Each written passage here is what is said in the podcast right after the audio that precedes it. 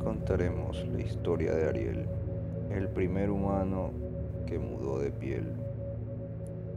Ariel era alguien como cualquier otro, que vagaba por el sendero de la vida sin ningún rumbo o propósito. Su única compañía era la soledad y el vacío. Ariel transitaba por un camino que estaba formado por cuatro líneas de color blanco y negro intercalados.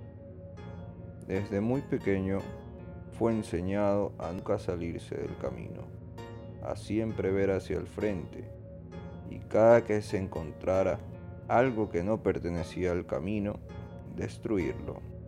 Sin embargo, Ariel tenía una fascinación con los objetos que se encontraban y que por lo general eran piedras brillantes o conchas pequeñas que cambiaban de color.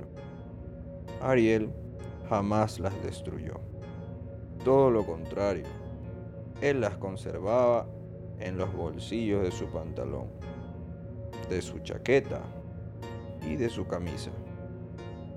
Siempre los trataba con delicadeza, ya que era lo único que llenaba ese vacío y le hacía compañía hasta en los días más oscuros. Un día como cualquier otro, Ariel se encontraba recorriendo el camino sin color, cuando de repente se encuentra una concha incrustada en una piedra. Y para su sorpresa, ambas cosas brillaban y cambiaban de color. Al momento de que Ariel la tomara entre sus manos, la concha se abre y deja salir una luz que apuntaba hacia las afueras del camino. Ariel se asusta y deja caer la roca extraña. A lo que se calma, se agacha y lentamente para recogerla. Pero esta vez se percata lo que le estaba señalando la concha. Ariel descubre que hay un camino diferente, pero cubierto totalmente de arena y a duras penas visible. Ariel acerca su mano a la arena para apartarla suavemente de la superficie, revelando tres colores claros, rosado, celeste y blanco. Ariel se aleja bruscamente de él y mira hacia atrás. Observa el largo camino que ha recorrido y se cuestiona si valdrá la pena dejarlo. Entonces, de repente, la piel de Ariel comienza a arder y a enrojecerse. Esto era causado por lo que llevaba en sus bolsillos. En su desesperación comienza a golpearse y a moverse de un lado a otro, haciendo que se tropiece con la roca, concha, y cae sobre el camino de colores claros.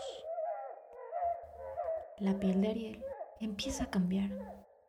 Deja de estar roja y su ropa ha cambiado, llevando ahora un largo vestido y su larga colección de rocas y conchas se encontraban impregnados en aquella prenda.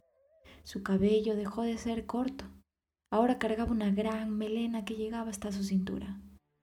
El gran camino ya no se encontraba con arena, estaba más limpio y se podía visualizar sus cinco líneas, las cuales estaban organizadas en celeste, rosado, blanco, rosado de nuevo y por último celeste. Ariel sentía algo nuevo que corría por sus venas.